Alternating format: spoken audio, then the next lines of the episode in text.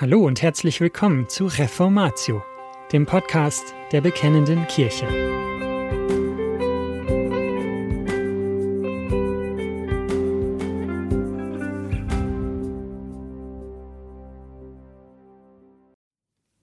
(2014) erschien in der Bekennenden Kirche eine Artikelserie zum Thema Christliche Weltanschauung von Dr. Sascha Wallikort. Hören Sie nun den ersten Teil dazu jeden Gedanken gefangen nehmen unter den Gehorsam des Christus.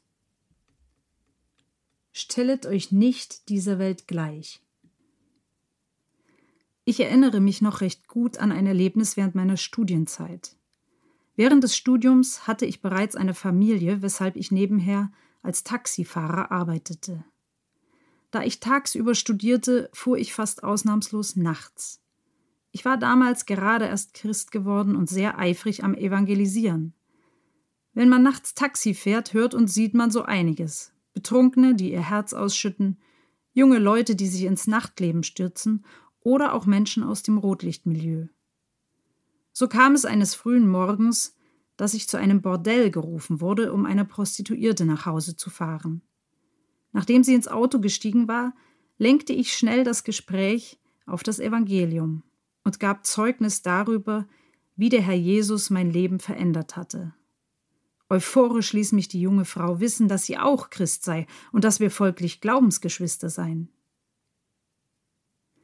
Obwohl dieses Erlebnis nunmehr circa 20 Jahre zurückliegt, weiß ich noch recht genau, wie sehr mich das Bekenntnis dieser Frau schockierte. Wie konnte jemand behaupten, Christ zu sein und gleichzeitig einen solch gottlosen Lebenswandel führen?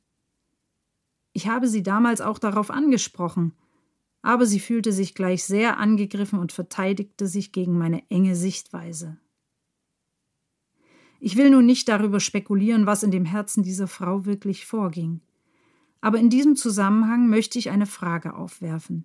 Ist es in Ordnung, wenn Christen der Prostitution nachgehen?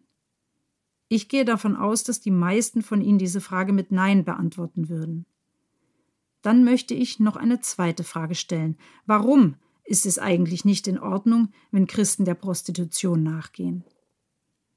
Lassen Sie mich Ihnen erklären, warum ich diese beiden Fragen stelle. In einem Fall wie diesem scheint es für die meisten von uns sonnenklar zu sein, dass Christ zu sein nicht bloß heißt, einen Fahrschein in den Himmel zu besitzen, sondern auch dem Wort Gottes gemäß zu leben. Die Worte Jesu in Johannes 14, Vers 15 finden hier eindeutig Anwendung.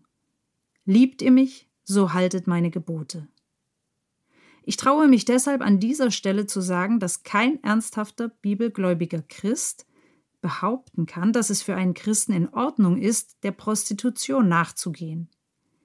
Ich bin mir sicher, dass die meisten von Ihnen die Bibel gut genug kennen, um zu wissen, dass sexueller Umgang ausschließlich der ehelichen Beziehung vorbehalten ist. Unter diesem Gesichtspunkt eines klaren biblischen Verbotes lehnen ernsthafte Christen auch Sünden wie Abtreibung, Diebstahl oder Betrug ab. Die Bibel ist hier unser Maßstab und wir gehen dabei auch keine Kompromisse ein. Hoffentlich. Wie aber verhält es sich bei Aspekten, die uns weniger markant erscheinen als Ehebruch, Mord, Diebstahl oder Betrug? Was ist mit Themen wie Kindererziehung, Bildungswesen, Seelsorge, Politik, Wirtschaft oder Beruf?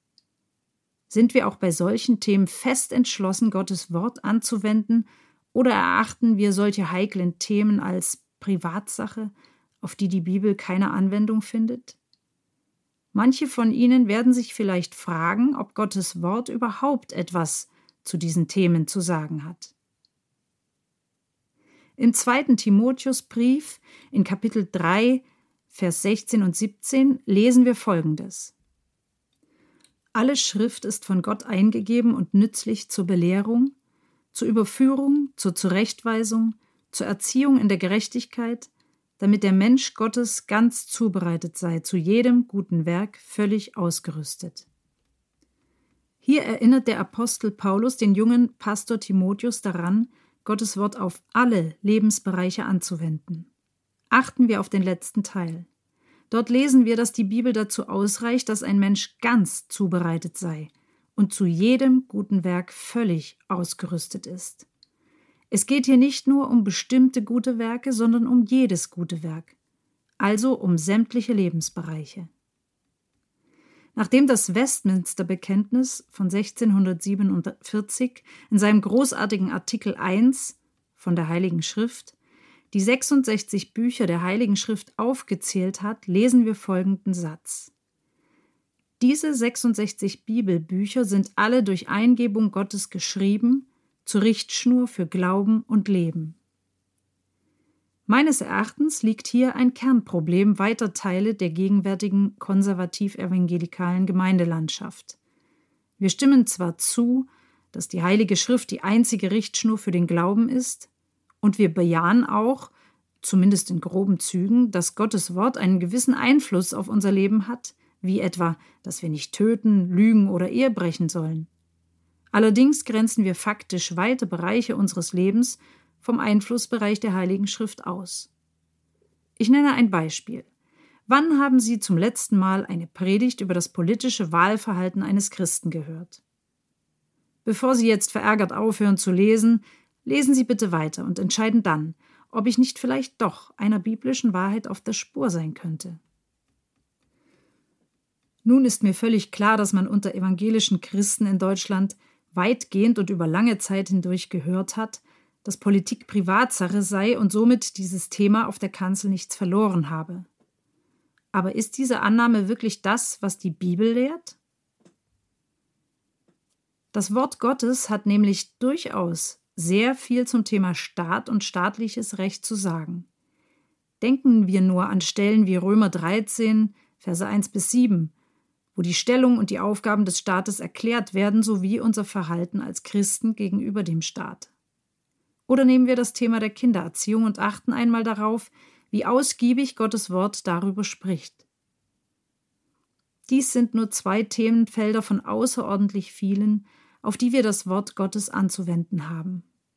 Aber gerade diese beiden Bereiche sind Gebiete, in denen viele Christen darauf bestehen, sie seien ihre Privatsache und hätten folglich nichts auf der Kanzel zu suchen.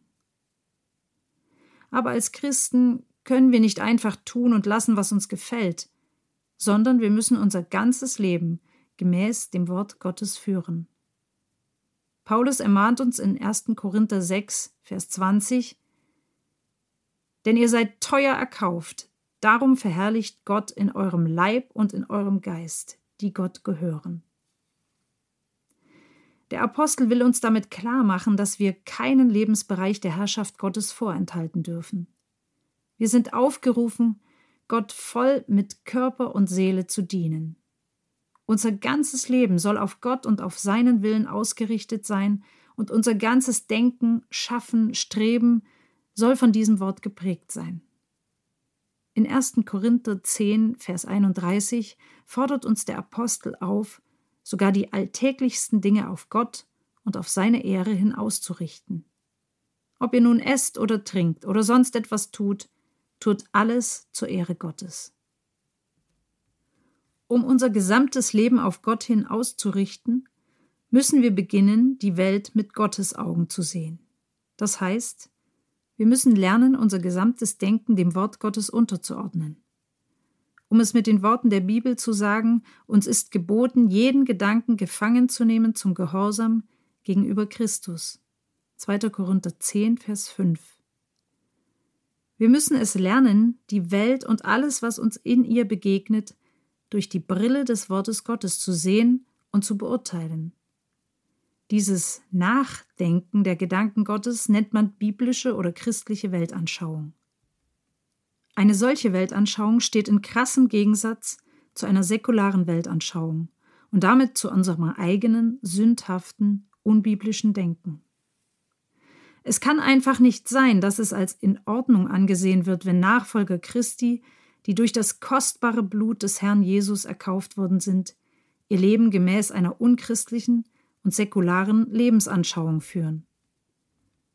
Dieses Thema der Weltanschauung soll uns einige Ausgaben der bekennenden Kirche lang beschäftigen, und ich darf gleich vorweg darauf hinweisen, dass hier eine gewaltige Herausforderung für jeden Christen liegt.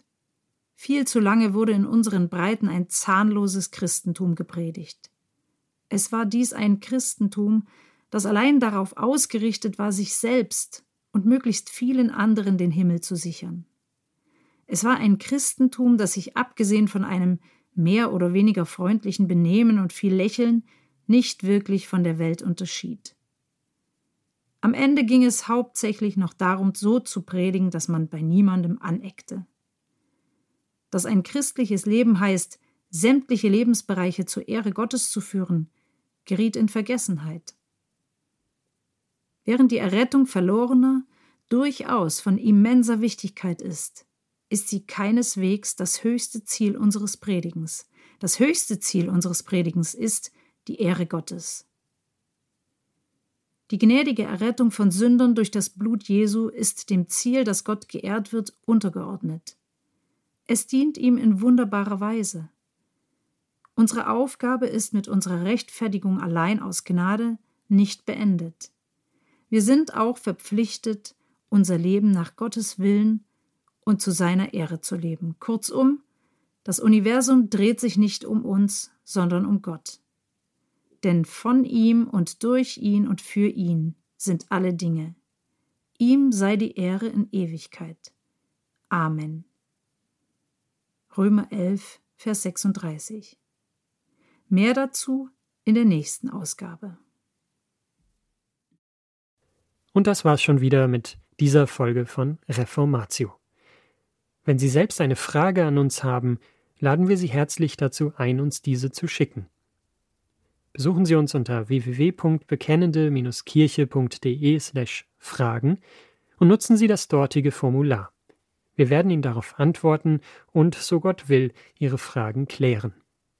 Außerdem können Sie auf der Seite der Bekennenden Kirche wie gewohnt die Beiträge aus der BK lesen, die Zeitschrift abonnieren und unsere Arbeit mit einer Spende unterstützen. Alle Links finden Sie auch in der Beschreibung dieser Folge des Podcasts. Wir bedanken uns fürs Zuhören, wünschen Ihnen Gottes Segen und sagen Tschüss. Bis zum nächsten Mal.